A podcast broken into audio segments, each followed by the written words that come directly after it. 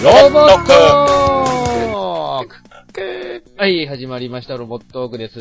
えー、皆さん、こんにちは。パーソナリティのやすです。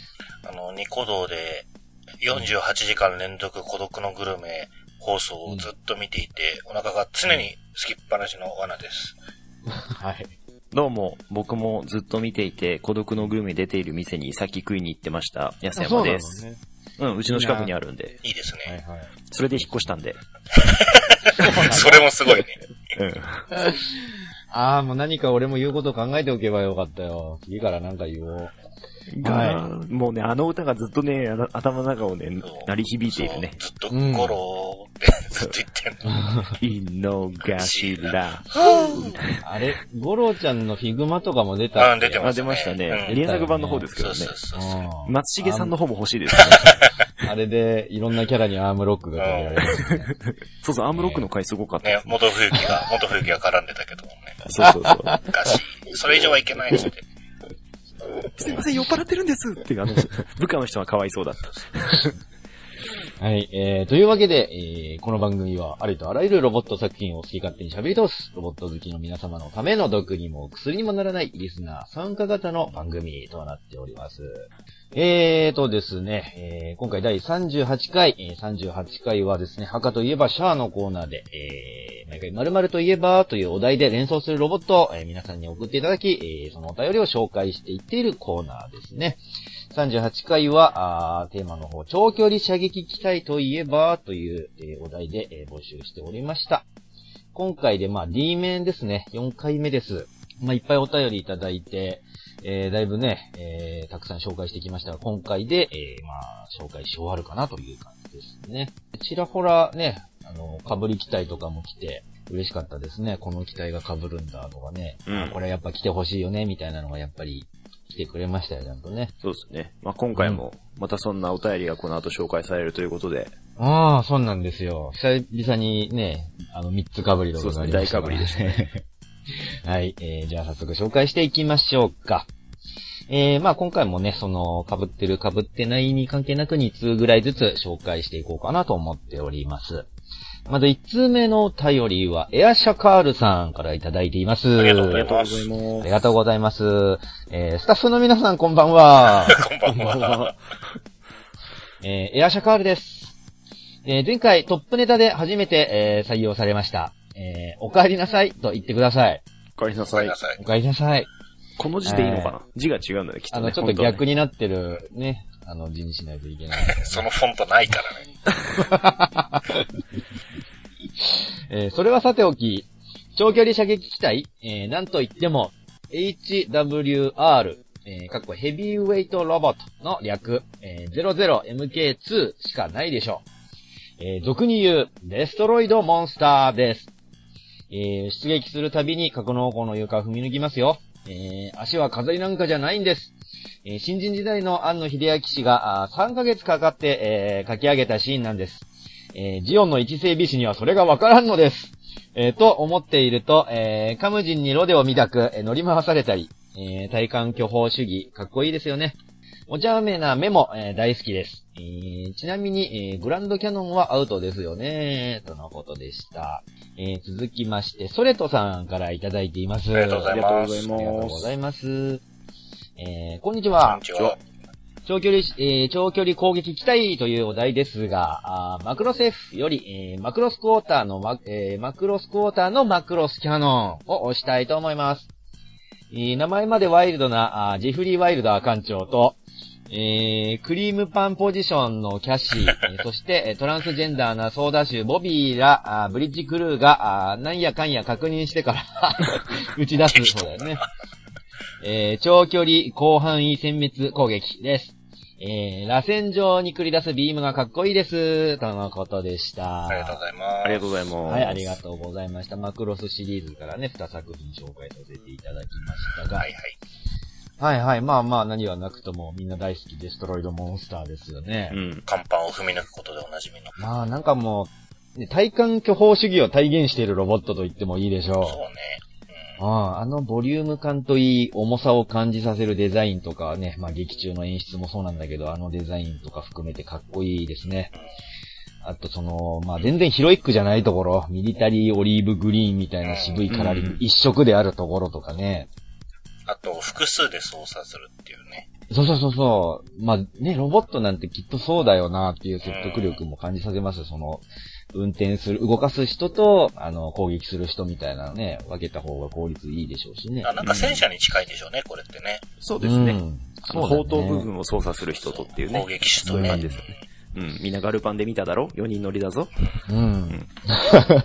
そうそうそう。そうなんだよね。あの、フューリーとか見るとね、いかにその複数で、それそれぞれの役割が大事かっていうのをね、よくわかる戦車映画なんですよね、フューリうん。この間やったやつですね。ー。ね、ブラピのやつね。ブラピのね。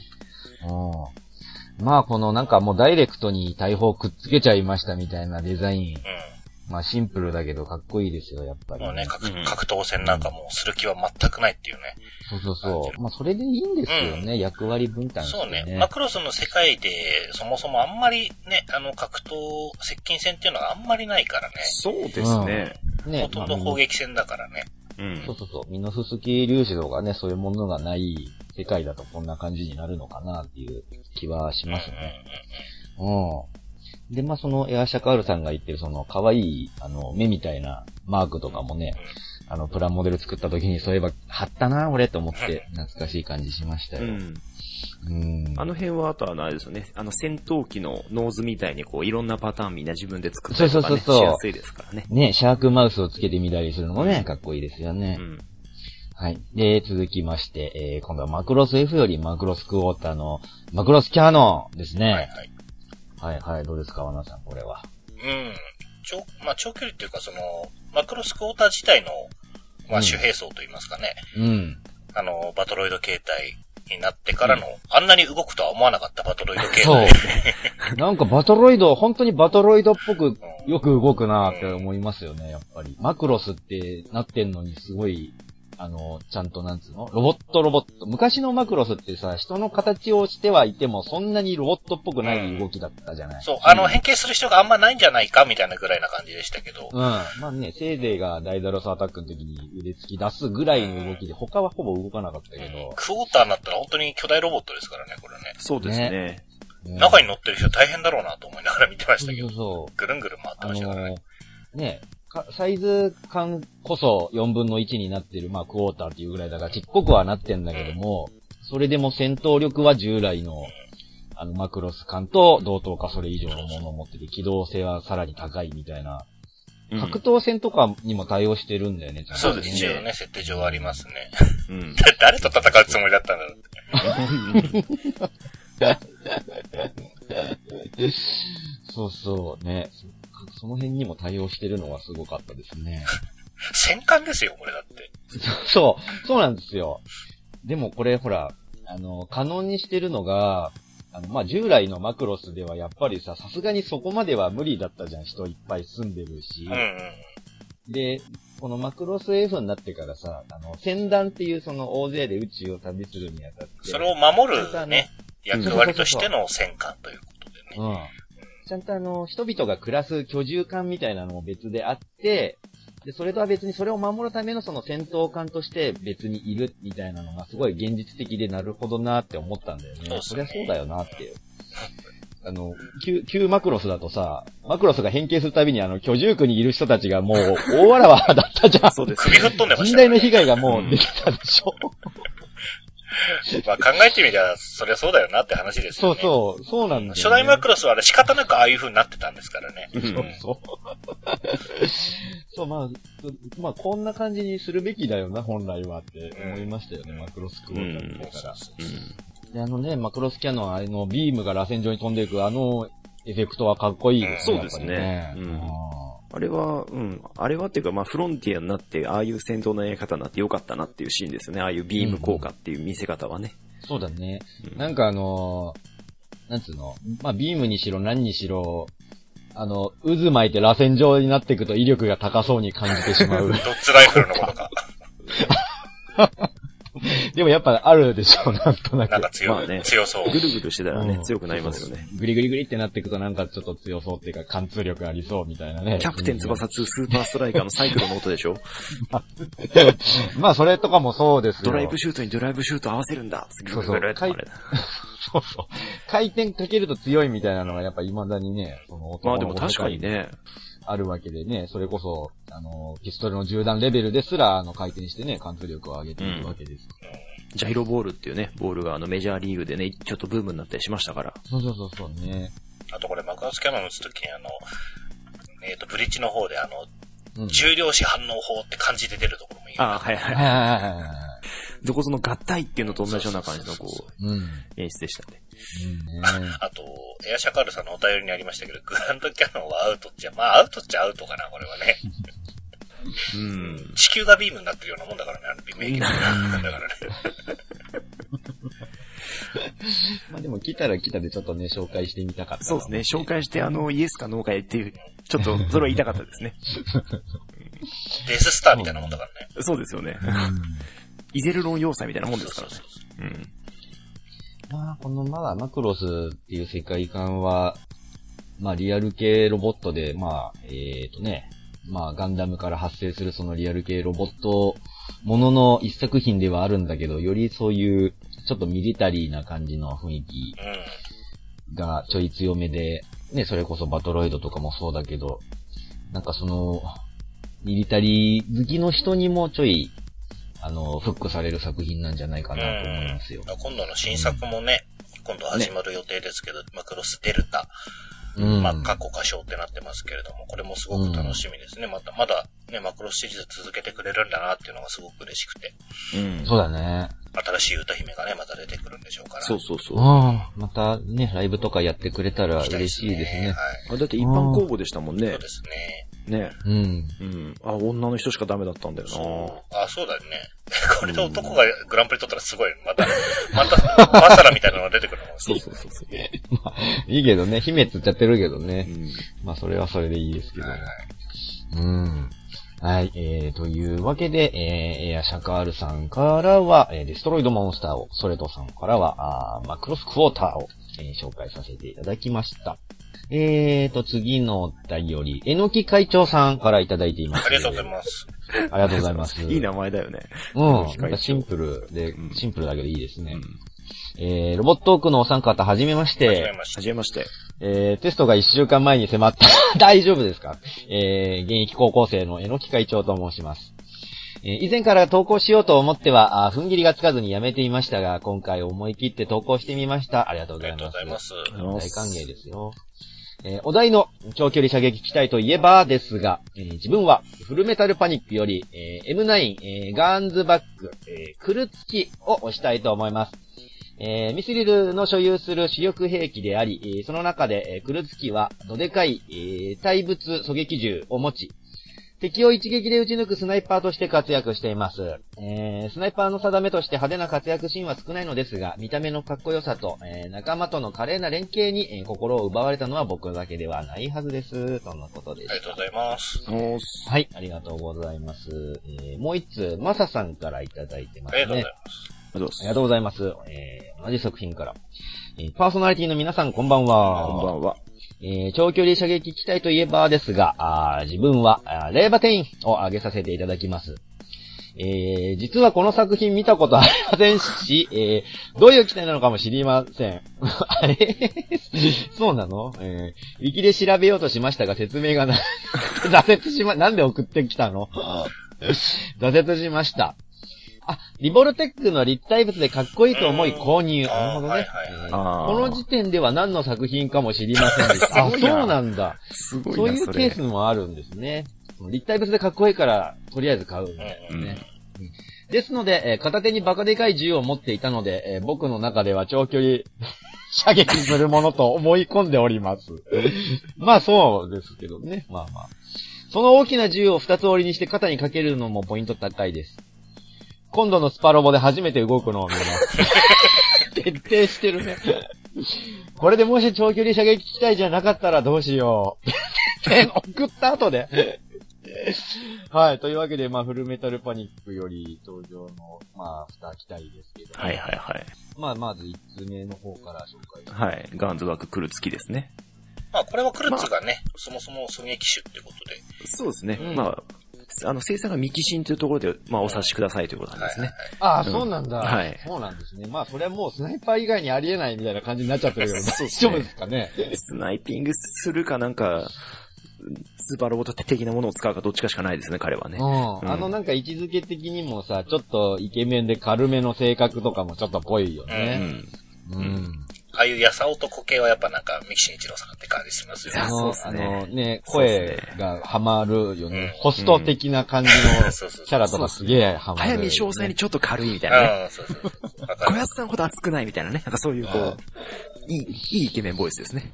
うん、そう。でもまあね、その狙撃手としてはすごい信頼を受けるっていう、あの声だけで。すごいね。声だけで信用を受けるってかっこいいね。なんかね。こいつなら任せてもいい狙撃手。うちの作品の狙撃手の声優は誰ですか？そいつじゃないっつって。そうなんかでもイメージ的にそういうの固定化されていくよね。まあそれはあり何ますよね回かこういう役を重ねるとね。うん。うんまあ狙い撃つぜというわけではないですけども、こちらはね。うんまあね、でも、どこかで言ってくれないかなとか、ちょっと期待しちゃうところあるじゃん、まあまあやっぱり、そうですね。こっちはその前の作品だからあれですけど、まあスパロボとかではその辺こう、ちょっとやさ男軍団が話したりするときにはね、うんちょっと二人が話してたりしますああ、ありそうありそう。けど。はいはい。そう。で、まあね、腕の方も確かで、えー、1キロ離れた500円玉を射抜いたりとか、そういう技術を、まあ自分、そのね、パイロットとしてクルーズウェーバーが持っていると。で、その、まあね、もちろん M9 にそこ、そ狙撃仕様にしてあるから、その、あの、照準補正装置とかついてんだけど、あの、むしろそれが邪魔になるから切ってるみたいな設定とかも、ああいいですよねよね。うんスナイパーとしてね。まあ、あれですね。あの、本当に、かっこいいシーンっていうよりは、あの、普段とシーンとのギャップで見せる感じの、ああ、戦闘シーンですねはいはいそうだね。あ、割と、割とそういうのあるね。狙撃手が出てくるその作品では。狙撃手割とこう軽めのキャラがあるんだけど、ね実際、ね実践になったらこう、ピシュッと決めるみたいなね、うん。やつは、なんか、頼りになるって感じがしますけど。そういうギャップいいですよね。いいですね割とスナイパーってなんか孤独ですごい神経すり減らしたりもする位置づけだからさ、それが普段は割とおちゃらけてるみたいな感じだけど、こういうちゃんとした時には仕事ちゃんとするみたいなキャラはいいですよね。ね。いいですね。えっ、と、あれなんですよね。なんだっけ。あのー自分の機体の AI を、あの、田村ゆかりにしてんだよね。あ、そうだっけ？そんなだったっけ？そうそうあ、なんかアイドル好きでみたいな設定があった気がするなその AI を。AI を田村ゆかりにして面白いね。なんかね。なんか別のなんかアイドルなんだけど、確かもう CV は田村ゆかりさんなんですよ。ああ、でも自分ももし声に乗るんだったらそういう風にしたいな、なんかな。そういうのやりたいよね。好きな声優さんの声にしてもらう。やり、絶対やるよ。その機能あったら絶対やる。うん。そう、だって俺、あの、ラブライブの車試乗した時に、あの、何？あ、ナビね。ナビね。そうそう、ナビがラブライブ仕様の9人のボイスが入ってるナビすっごい欲しかったけど、ホンダの車にしか装着できないから、今の自分の車に、親父の車だけどね、親父の車には付けられなくて、ああ、ダメなんだと思って、その、新しい車を買おうかなって、い一時期真剣に考えてましたからね。ファンってすげえな金持ってんなほんとね、あの、エンブレムとかもちゃんとミューズのエンブレムとかつくんだよ。じゃあ、やすさんがもしガンダムに乗ったら、ガンダムがその声で喋るんだね、きっとね。喋ってほしいですね。まあ、さ、さ、サンライズだからありっちゃありだよな。そうそう。ありだ、全然ありだよ。全然 OK ですよ。戦闘に集中できるの？それ。どうだろうね、ちょっと。あ、でも褒めてくれたら頑張れそうだね。そうそうそうそう、頑張る頑張る。そんな生死をかけた戦いです。それもう一つは同じくフルメタルパニックより、レーバーテインああ、ね。かっこよくて買ってしまったって。でもそう、まあ、いいと思いますよ、そういう買い方も全然ね。う。うんん。そっから入っていくっていうのもね、ありですから。うんか。っこいいのも納得で、まあね、先に出たその、えっと、ガーンズバックか。あっちの方は割と汎用機でちょい地味めなんだけど、そこはそこでまあ魅力なんだよね。そうですね。それを、まあ、クルツはその狙撃機体としてね、あの、スナイパーライフルを持たせているって設定だから。で、対するレーバテインはもう思いっきり主役機みたいな感まあ、じだよね。そうね。持ってる武器が長距離射撃専専用ってわけじゃなくて、うん。なんか多目的にこういろいろ切り替えできて使えるっていう。うんそうですねセワードアーセナルっていうねいろんなね。そうそうそう故障がついてるいろんなレンジにね、対応できる。そうそう。まあ主役機っぽい主役機ですよね。この前に宗介が載せたのがそのアーバレストって、まあ基本的にはあの、接近専用というか、うん。うん。まあ、その遠距離もできますけど、基本そこは任せてっていう感じだったんですけど、これはもう一人で何でもできるように、うん。本当っていう感じですね。はいはい。うん。まあ、まんま主役機ですよね、このカラーリンね。そうですね。そう白、赤、ライン。もう白に赤が入っただけでこんなに主役機っぽくなるのってすごいよね、なんかね。うん。ね。なんか他の作品みたいだもんだってこれ。本当フルメタっぽくないんだよ、一機だけ。一人だけスパロボから参戦してそうそう、ましたみたいなスパロボ。そうそうそうそう。でね、まあそれも納得だし、まあ主役機っぽい設定でもあるなと思ったのが、あのさ、この世界ってちょい、やっぱその、あの、クルツキとか見てると割とちょっとミリタリーっぽい感じの戦いが繰り広げられてて、渋い戦闘シーンとかも多いんですよ。うん。対してこのレ、あの、レーバーテインは、あの、ラムダドライバうんうん。うんーでを搭載してる、あの、新世代機で、で、そのラ、ラムダドライバーは何かっていうと、あの、まあ、パイロットの、あの何、あの、脳波っていうかその空想力を実現させる装置なんだよ。うん。なんかいろいろはかどりますね、妄想がね。そうそうそう。パイロットが思ったことを、それ通りに物理世界に介入させることができるっていう装置だから、もうそっからかなり SF を割と超越してしまっているよね。うん。そうそう。まあまあ、それで、その、思った通りに、まあ、えっ、と、バリアとかを、バリア張りたいって思ったらバリアが張れるし、攻撃力、その、撃つ弾の攻撃力をアップさせたいって思ったらアップさせることはできるし、割とその使い方が幅広いんですよね。思ったこと実現させられる、ね、システムだから。うん。なんかそれだけ考えるとほぼ無敵なんじゃねえのって思うけど、まあ、その、集中してないといけないから、急な、あの、遠遠距離からの狙撃とかには弱いとか、うん。まあそりゃそうだよねっていうことなんですけど。全然関係ないんだけどさ、俺、この話を、俺原作読んだ時かな、その、うんラムダドライバーの設定を見て、はいその念じる、念じる力が強ければ、みたいなの見た時に、昔さ、スレイヤーズでさ、うん、うん、あの、魔族は魔剣じゃないと切れないっていう設定だったんだけどさ、どっかのタイミングで魔剣持ってたやつが魔剣を失って普通の剣でやろうとして、でも俺これ魔剣じゃないしなって言ったらさ、うん。うん。思いが強ければ切れるわよってリナが言ってた。はい。っていうのをそう、あい出した。、困ると大抵そうなるよ。うん。あのね、悪魔の実の能力者は、悪魔の実の能力者でしか倒せない設定だったのが、いつの間にか、いや、そうじゃなくても、覇気があればダメージ与えられるって、いつの間にかなってたか出ら、た 修行次第でとか頑張ればとかそういうので割といけるよね。そういう覇気能力。、覇気ってなんだよみたいなとこもあるけどね。覇気とは やる気なのかみたい もうなんか誰でも彼でも使うようになっちゃったからね、あれね。な。うん。みんな持ってるみたいな感じ。ドラゴンボールがあの、ほら、割にウィンウィンって出てるのはあれは覇気なのかみたいなさ。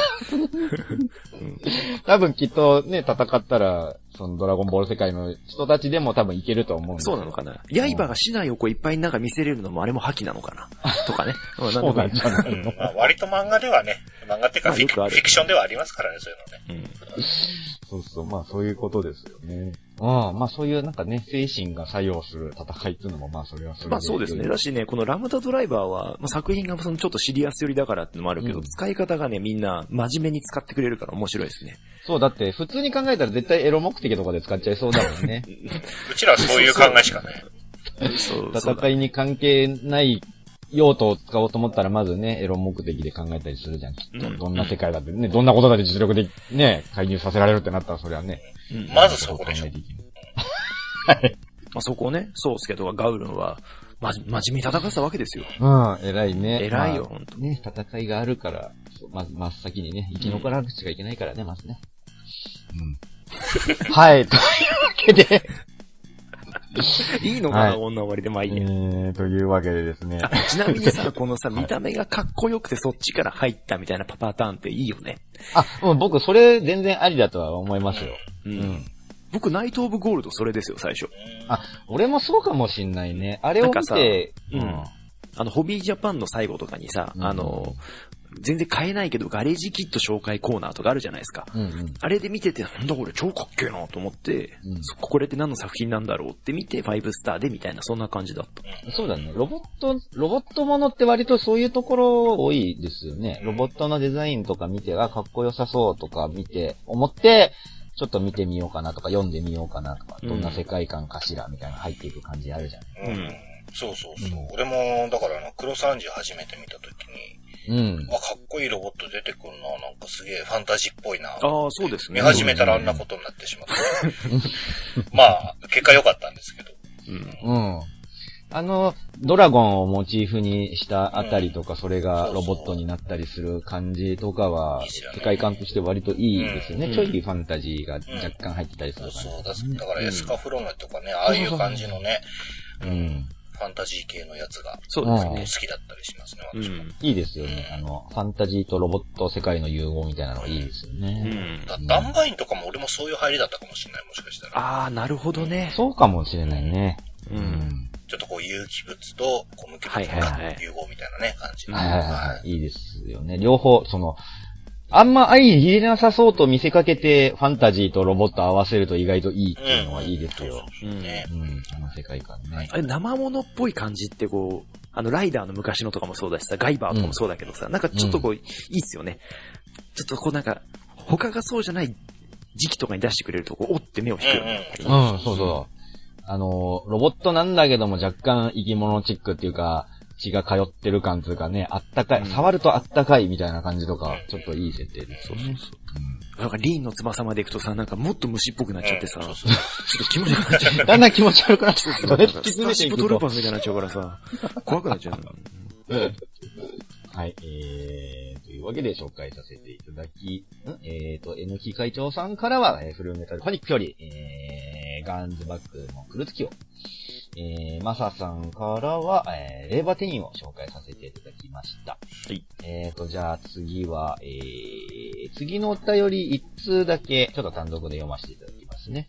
えー、次のお便り、みたらし団子虫さんからいただいています。ありがとうございます。はい、ありがとうございます。えー、ロボットークのお三方、こんにちは。こんにちは。みたらし団子虫です。あれやこれやと悩みましたが、あー新シリーズの、えー、あ、新シリーズの方か。はい、えー、5話の戦闘シーンがあ素晴らしかったので、えー、これを出し、えーこれを出しに、えーお三方に新シリーズの感想などを聞けたらなと思います。ごめんね、見てないんだ。私が選ぶ機体は、えー、早急のファフナーより、えー、トーミマヤが狩るマーク G ベンです。えーマーク G ベンは、あドラゴントゥースという長距離ライフルを担いで背中の飛行ユニットで自由にポジショニング、えーセストムたちを近づく前に撃破する、えー支援機体です。えーその正確無比な射撃、えーそして、えーファフナー登場時のパイロット、トーミマヤちゃんの様子から、ニコニコ動画などでは登場時に必ずゴルゴ来た、えーマークゴルゴなどとコメントされている人気の機体です。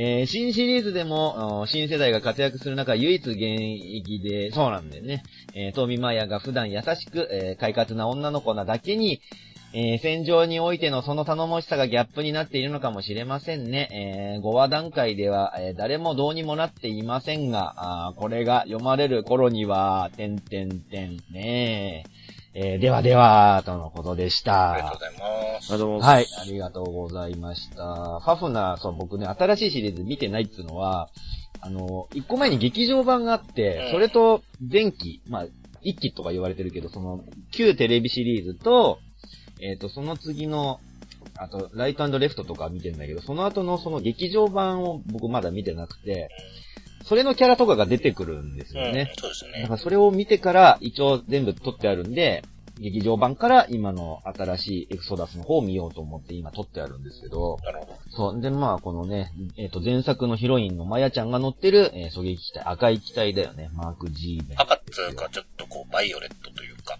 そうそうそうそう。そう、かっこいい機体ですよね。あの、なんか最初は、あの、なんだっけ、能力検査に引っかかって、適正ないって言われてたんですよ。で、ずっとオペレーターかなんかをやってて、そうですよね。で、まあ、陰ながら、そのね、あの、まあ、主人公のその和樹くんに恋心を寄せたりなんかしつつ、オペレーターとして支援してたんだけど、本当は私も最前線に行って戦いたいってずっと思ってて、でも自分には適性がないからなって言ってたんだけど、その、えっ、と、ドクター、ドクターがお姉さんだったのかな？その、お姉ちゃんが改ざんしてたんですよ。で、実は適性超あるっていうのを改ざんして、あの、危険な目に合わせたくないっていう、その心で、嘘をついてたのがバレちゃって、私は最前線に出ていきたいです。つって、このマーク G ベに乗ることになったっていうエピソードがありましたね。めちゃくちゃ有能ですよね。うん。そう、そう、まあ、マーク・ゴルゴって言われるのが納得なんだけど、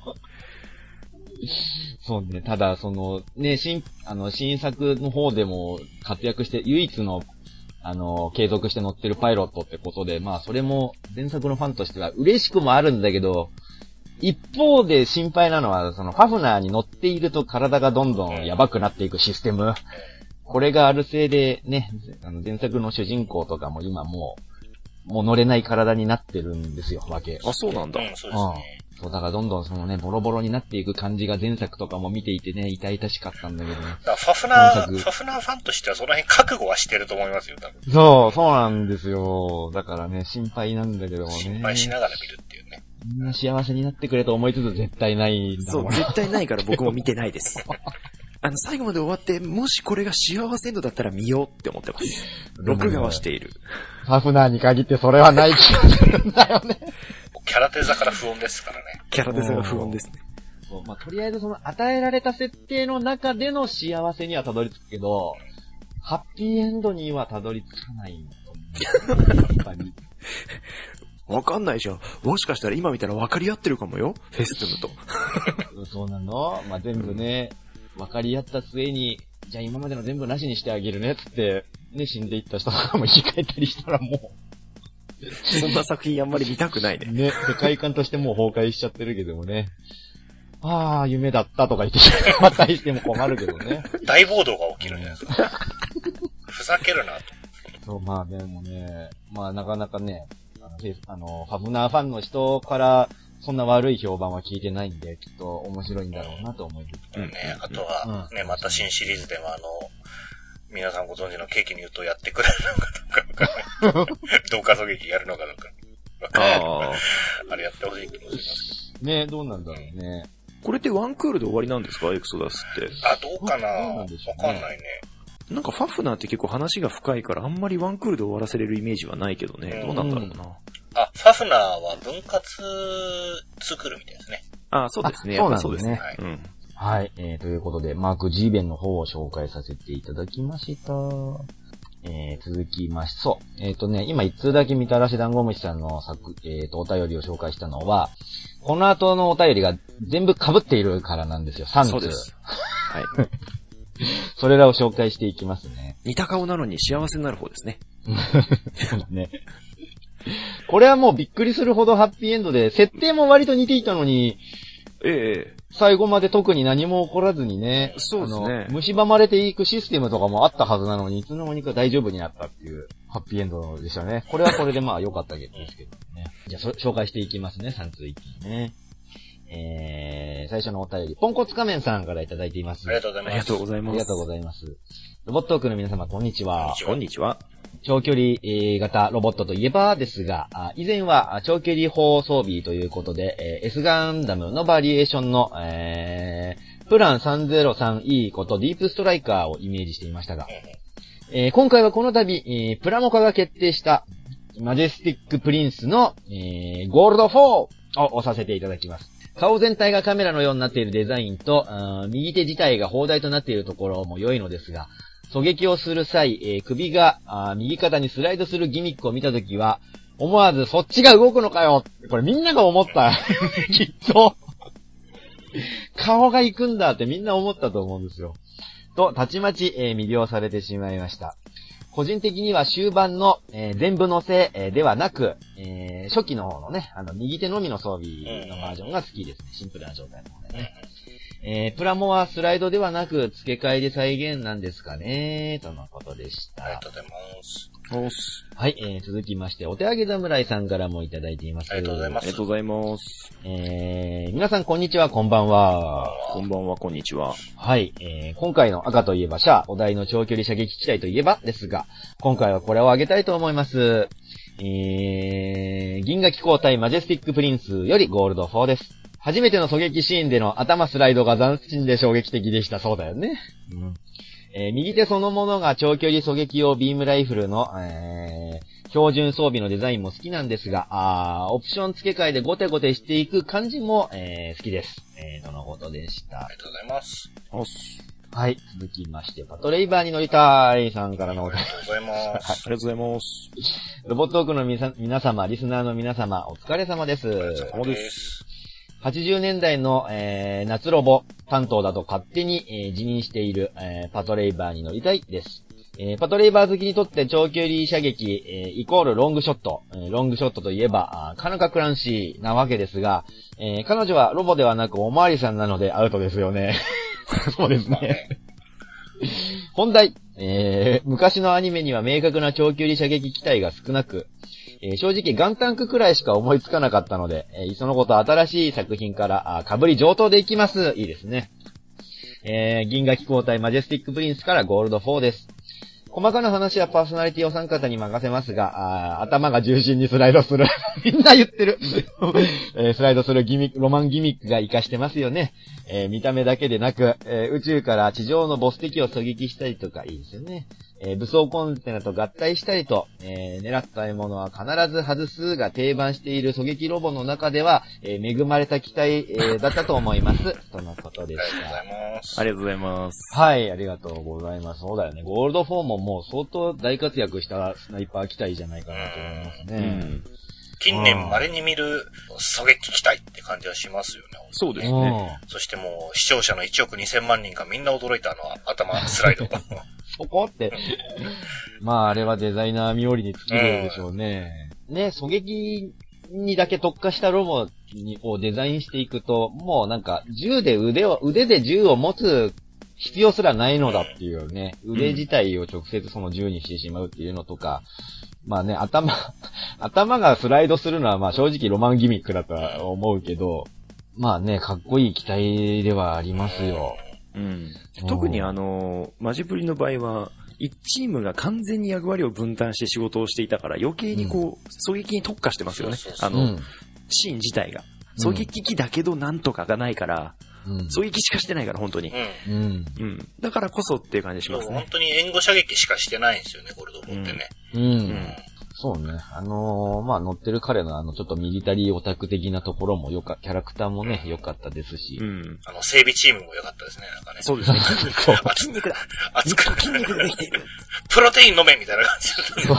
そいつにそのチーム行っちゃうんだっていうところがちょっと面白かったですし、ね、ああいうところもなんかマジプリの面白さでもありましたよね。本当にね、5人、本当個性的で、役割がちゃんとあってっていうの本当面白かったですね。あの、整備その機体ごとにその整備チームが決まっているあたりとかも、最近その、ね、あの、機体にはちゃんとその整備チームみたいなのがいて何人かがかりで整備をしてるんだみたいな設定が、割と昨今現実味を帯びた設定として再現されてきてるじゃない。うん。その辺もね、良かったですよね。いろんなチームがあったりとかして、それぞれ個性的な。うんこれでもあれですかね、もしかして一番撃墜数多いのゴールド4だったりするのかななんじゃないかなと思うんですよ。うん、結構面で制圧してるイメージがあるからね、うん、落としてる気がするけどな。そうそう。ほんとね、あの、スナイパー機体っていうと、まあね、一撃必殺の反面、ね、それで終わらせちゃうと、演出としてどうかなってことで、ね、あの、グラさんつけた、ね、某、あの、金色の走行に乗った人とか、まあ当てなかったじゃないですか。当たってるとこまあ見たことないみたいな感じでしたけどもね、それを覆すこちらの金色ロボはまあ当てまくっていましたよ。うん。見てて気持ちよかったですね、すごくね。こうあるべきだみたいな感じでしたもん、スナイパー。そうですね。新規として。ね、うん。ああ、スナイパーとしての面目役所でしたね。さらにその最後の方ではね、あの戦艦の砲撃を自ら操って、ね、最後のね、狙撃をする、狙撃っていうか射撃をするっていうのは、あれもかっこよかったですね。かっこよかったですね。すごかったね。そういう機能あるんだと思ってさ。そう、リンクさせられるんだっていう、コントロールそちらに任せますみたいなのいいですよね。うんまあでもあのチームだからレッドファイブあれだけ自由に動けるし、っていうのはいいですよね。あの、いいチームワークですよね。うん。うん、そう、なんか、僕だからあの、あの5機、あの5人、まあね、一人途中であの、面白キャラみたいなのが増えちゃいましたけども、割とどの機体も好きで、どれもそれぞれ特徴があって尖ってて好きなんですようね。ん。うん。今度ね、あの、プラも出ますけども、あれは絶対買いたいですね、これはね。欲しいですね。そう。ただ、ことぶき屋なんだよな はい。値段が張るんだよ、あそこは。5000円ぐらいがラインですかね、多分。レッド5で高かったですからね。あれ、あれだよね、中身とのあの分離合体のギミックもあるんだよね、確かね。あ前回は確かうんありました、ありねました。ねはいそう、あの辺のプレイバリューの高さも良かったですよ、うんミカ。だ今回は、その、なんだろう、砲撃フルのっけのパーツがついてくるんで、もしかすると7000ぐらいいっちゃうかもしれない。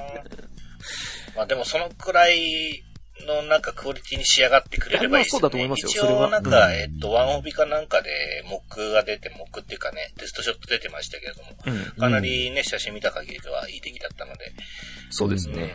あとは、ことぶき屋なので他のパーツと組み合わせてオレーレのマシンを作るとかもねみんなあの自由にできるようになると思うので。やりやすくはなると思うんでね。うん。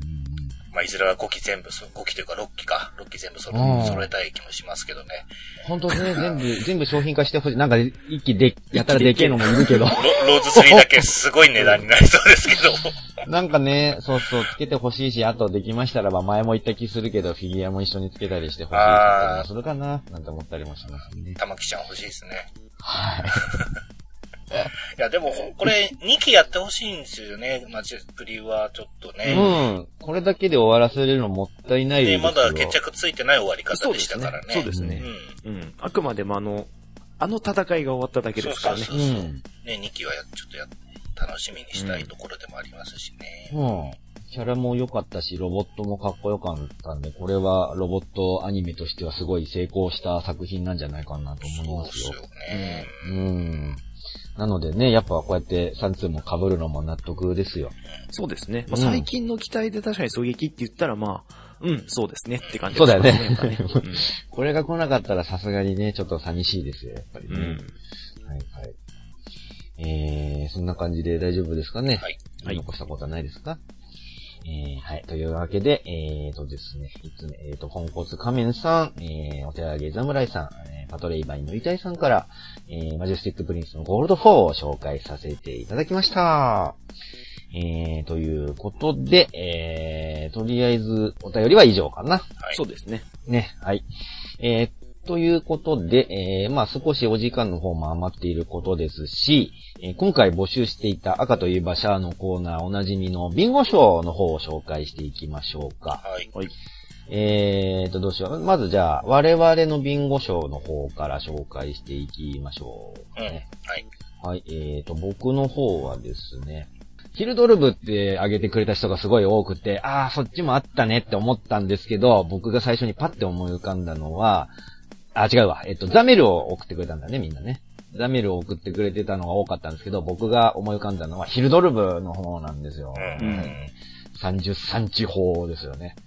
あの、まあ、役割はザメルと似たような感じなんですけど、遠く離れたザクのあの上半身を一発で粉砕する感じの描写とか、あのノックバックで機体がぐわって傾いて持ち上がっちゃったりするのを、あのキャタピラに挟まったパーツを外すためにあえて使ったりとかするあの演出がすごいかっこよくて大好きな機体です。ヒルドルブです。次じゃあ、バナさん。はい、えー、っとですね。まあ、今回、あの、ちょうど D 面でお便り来てましたけど、マクロシリーズから、はい。えー、マクロスフロンティアの、うんえー、VF25 かな、うん。えー、っと、ミシェル機ですね。はいはいはい。はいメガネうんメガネが本体と言われているあのミシェル機ですね。うんはい。あれをビンゴにあげたいと思います。はい。で、続きまして、じゃあ、安山さん。はい。僕もね、なんか5スターナイト・オブ・ゴールドを送ってくださってる方が結構いらっしゃったんですけど、うん。そっちで行くんだったらナイト・オブ・ゴールドよりはルンのシュペルターのやつですね。降ってきたのをグッて持ってぐるんってやる方が僕は好きですけど、えー今回の僕のビンゴはそれですらありません。はい。えースーパーロボット対戦からバイスリッターですね。おー、はい。はい。白い騎士です。はい。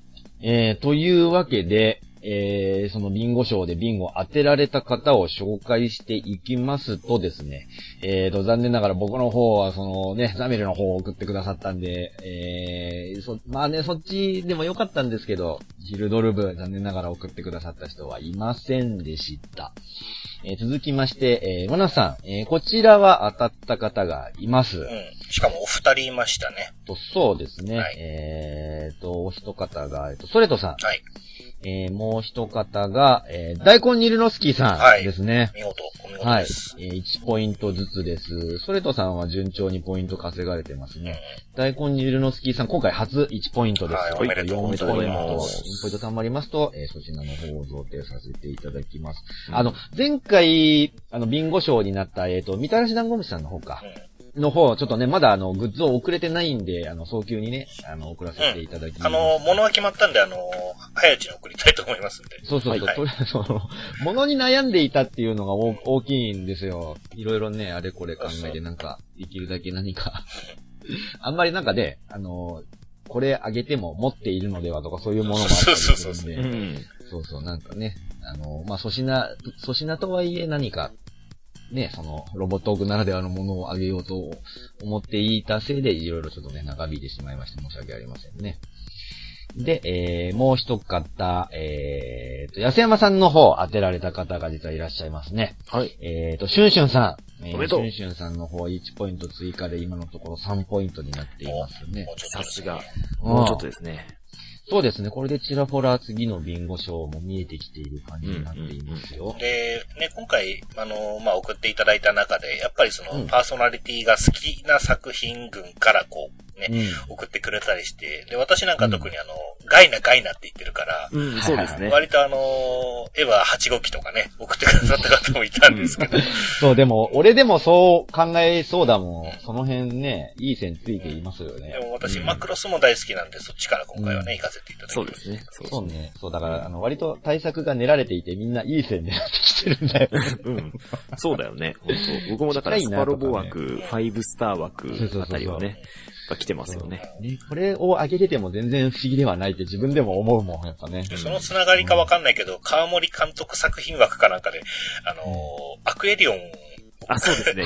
無限パンチっていうのが。無限パンチ。木を迫ってきたな。長距離中の長距離だけど、あれ射撃じゃねえよな。ね、面白いの送っていただきましたけどね。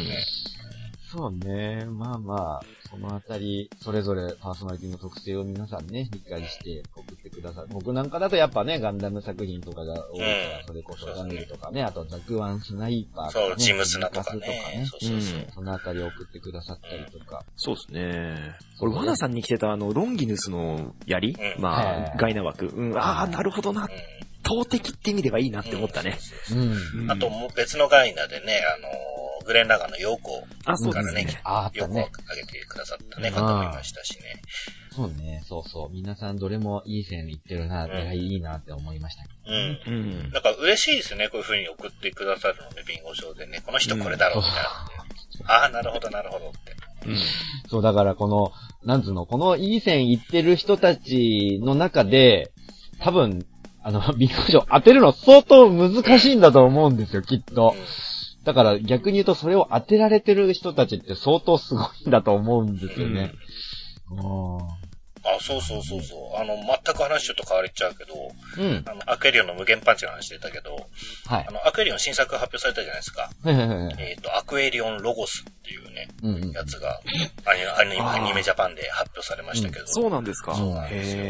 叫べ創生合体って、あの、今度創生の生が声っていう字で、声がなんかテーマになってるみたいな感じのね。ああ、なるほどね。そうそうそう。うん。で、あの、公式サイトもね、あのー、公開されましたし、今年の夏ですか、うんうん、オンエアということで。うん。今度はあの、前、ね、エボルの時、ほら、あの、E、EVOL で逆から読むとラ,、はいはい、ラブ、うん、ラブだってね。ひっくり返ってラブになるんじゃねえのってみんなが言ってた。で、最後の最後で、わ、なった、やっぱりってなったんだけど、今度ロゴスって何かなと思ね。うん、そうね。またどんな引っ掛けっていうかなんかし、うん、技術があるのかね。そのままでいくと、あの昔の、えー、ギリシャかなとかっていう話になってくるとは思うんですけど、うん、一応なんかロゴスっていう単語自体に意味はあるんですけどね。そうそう。ただそれにいきなりかけてくるのか、別なね。そう。だからもう、ロゴをすってきて、逆から読んでみたらなんかなんのかなって思ったら。とりあえずため、ね、試してはみるよね、そしたらね、ソゴルっていう読み方になって、え、ソゴルって、ソゴル強化っつったら、ゼガペインかっつったら、これ、監督も違うし、制作会社も違うわ、と思ってね。あ、違うな、これは、と思ったんだけど。そうそう。なんかその世界観とかもそうだし、ね、あの、メカ自体のギミックとか、そのどういう登場システムになるのかとか、その辺も割と毎回いろいろ、あの、工夫をしてくれてるからね。そうそうそう。うん、PV もね、ちょっとね、発表されましたし、うん、公式サイト、キャラクターのがね、また個性的な感じでね、なんか一、うん、人ちょっとなんか面白いキャラいるんですけど。そうだね。その辺のなんかドラマつうか、群像劇としてのそんな話に展開していくのかそうですね。だから時間軸的にもね、あのー、エボルの次のお話になるのか、それとも、初初代のなんか別次元の、別軸の枠なのかみたいなね、うん、その辺も気にはなりますけれども。うん、前回ね、ちょっとあのなんか、実は犬でしたみたいなさ、なんか、犬かよみたいな。あらびっくりしました。リードを散々してきて、まあね、何かしら何かあるのかなと思ってたけど、あの、まあ、要は、あの、ね、1万年と2000年前から愛してるっていうぐらいだから、そのすごい時代を経て転生していく話なんだけどさ。ね。よりによって主人公犬かっていうのでみんな、図工ってみんななったよね、あそこで、ね。そうだよ。一気の厚さは何だったんだよって思っちゃうね。俺ら犬にも置いてたのかみたいなさ。まあいいけどね、みたいな。そう、すげえいろいろすり、あのね、ヒロインとの絡みとかもあって。そうそうそう。さすがにこれはと思ってたアポロだろ、アポロだろと思ってたら、犬 近くにいた犬です。ミスリードすぎるだろって感じ まあ確かにいたけども犬とか思ったけど。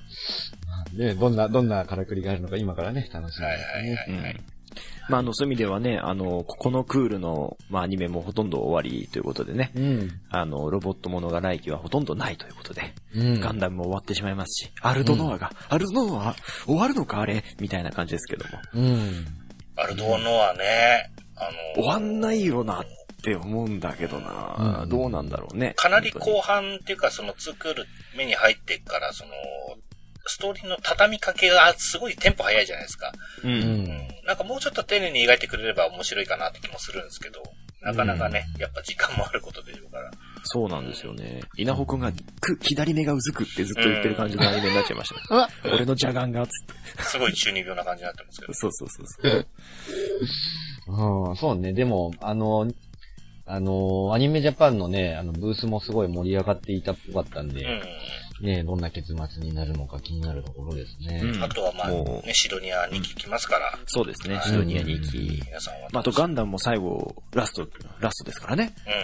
うん。うん。まあ、最終回どうなっていくのか。そうだね、その辺、なんか、またなんか、最終回最終回まで見届けて、みたいなちょっと感想とか言える回を設けられたらいいですね。もうね、本当にね、本当にね、ヨーロッパチャンピオンのね、不甲斐なさに俺は腹が立っているんだ。あ、そうなの？かっこいいフルクロスが。うん。まあいいや、はい。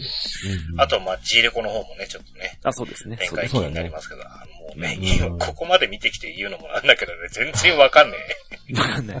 いや、いあの、あ、合ってると思いますよ。その感想は非常に合ってると思います。ここまで見てきててもまだわかんない。よくわかってない。ね、正しいと思います。知らない単語とかで。マシンのデザインがもう途中からいきにいきなり変わったからね。もうモビルスーツ出すぎだぞっていうぐらい出すぎて。毎週出るから、ほんと。そうだ、もうちょっと油断するとあの公式サイトのさ、モビ、あのメカの項目がめっちゃ増えててさ、うんうん一気に4、5機体ぐらい増えてたりするじゃん。そうそうそう。それがあっという間に消費されていくから、なんか若干もったいない感あるよね。もったいない。でもなんか、丁寧にこれもガンダムだって気がしますね、この辺もね、なんかね。うん。なんか昔はもっと登場するモビルスーツモビルスーツをなんかすげえ、僕たちその、まあ、子供だったからなのかそんなことないよ。ジャムルフィンなんて何話しか出てないんだから。そんなもんですよ、きっと。そんなもんだったのかね。なんかでも、かっこいいって、ま、どの機体も、なんか心惹かれるものがあっった気がするんだけどね。あ、まあね、そういうのはありましたね。いや、でも今回も心惹かれるのありましたユグドラシル。出た。あの三角形のピラミッドのモビルアーマー。ピラミッドというか、あれ見たとき、あの、給食の時間の牛乳オーラ思い出したね。あ、ケトラパックだから。それか、あの、あの、四面ダイスみたいな感じ。あ、そうそうそうそう。なんか、あれだよね。エボルブにも、ガンダムエボルブにも、あんな感じの、なんか、ピラミッドみたいなのが出てきてたよね。あ、いましたっけね。うん。で、なんか、あの、アムロはじめとするゼータガンダムパイロット3人でようやく倒すみたいな、外伝作品的なストーリーでありましたけど。うん。あとさ、俺すごい活躍をずっと期待してる、あの、アルチ RK イン。うん。うん。もうなんか、スカート装備とかフルドレスか。あれかっこいいっちゃかっこいいけど、ね、なんも活躍しないんだよね。そうですね。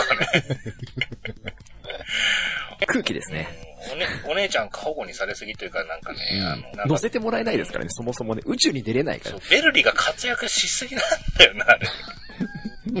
もうじ、もう G セルフって、あんま本当にあいああいつ一人でいいんじゃないか状態なんですよね。うん。本当にね。ね GL シファーとかいうかっこいいのも出てきたと思ったら全然活躍しないですよ。あの二人がなんかわちゃわちゃならやとさ、あれ二人が乗ってさ。うん。うん、まあ面白いですよね。まあね、主人公機だからっていうのはわかるんだけど、なんかすごい不思議能力をいろいろ発揮してますよね。うん。うん。でも今回乗り換えなしで、パックで本当に全部やりきったじゃないですか、でも最後。そうだそうだ。これはね、すごいことですよ。だからね、あの、ハッパさんすげえと思うの。うん。本当天才メカニックだなと思う。うん、なんかもう、アストナージよりすごいぞ、この人と思うぐらいね。全部あの人一人でやってるもんね、あれね。あんなキャラだけど、すごい優秀な人ですよね、あの人。最終的になんか全部乗せみたいな感じにしてたもんね。してたしてた。ハッパさんいなきゃ、の、G セルフね、普通に動かせないよね、あれね。動かせない。うん、まあね、そんな感じで、あの、現ロボットものの最終回にも、あの、期待が高まるところですが。はいはい。うん。こんな感じでね、そろそろお時間になってきたので、えー、じゃあエンディングに突入しましょうか。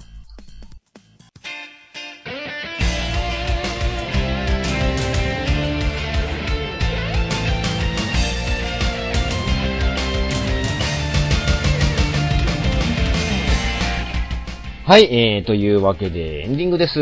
えっ、ー、と、ただいま募集中のお題でいいのかな？そうですね。まだ、まだ募集中です。ただいま募集中のお題、えー、燃えろワンシーンで、えー、燃える一気当選、えー、多勢二部勢、えー、一体多数、まあ、数が圧倒的にね、えー、違う戦いなんだけども、まあ、その少数の方が頑張ってたりとか、逆にその他の方を圧倒していたりとか、そういうシーンを、えー、送っていただきたいと思います。じゃあ、手先の方お願いします。はい、えー、メールアドレス、メールドットロボットガットマーク Gmail.com、mail.robotl.gmail.com の方までメールをいただくか、もしくはブログのコメント欄投稿欄からいただければと思います。うん、えー、お便り期限は3月31日。うん。ということで、来年度に向けて準備中に送っていただければと思います。そうですね。皆さんいろいろ年度末でお忙しいかと思いますが、まあ、お暇な時にでもね、あの、ちょろちょろっとメールをいただければと思います。えー、それでは、えー、ロボットーク第38回の D 面、この辺で、えー、お別れとなります。お相手はヤスと、アナと、安山でした。はい、ロボットーク次回第39回をお楽しみに。さようなら。